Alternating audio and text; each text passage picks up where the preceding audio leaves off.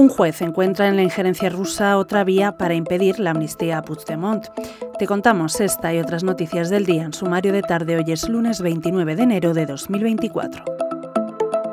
La injerencia extranjera en el procés puede complicar la ley de amnistía, que se vota este martes en el Pleno del Congreso.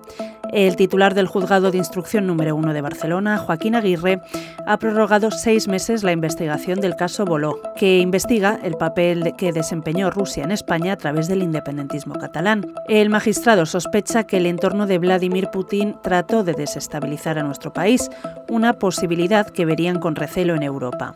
La alianza habría servido también para financiar los gastos de Carles Puigdemont en Waterloo. La resolución implica además a dos estrechos colaboradores de Puigdemont, el Kremlin habría informado a uno de sus asesores, Víctor Terradellas, de la inminente invasión de Ucrania que comenzó el 24 de febrero de 2022. El PSOE, por su parte, ha contestado este movimiento del juzgado de Barcelona que investiga los vínculos entre Puigdemont con Putin para financiar el procés, asegurando que se trata de una injerencia terrible de la judicatura. Por otro lado, hoy te contamos que los socialistas dan casi por cerrada la negociación con Junts y Esquerra Republicana de Cataluña sin aceptar las enmiendas a la ley de amnistía. Ahora mismo no hay cambios ni parece que vaya a haberlos hasta la votación, según aseguran fuentes socialistas a este periódico.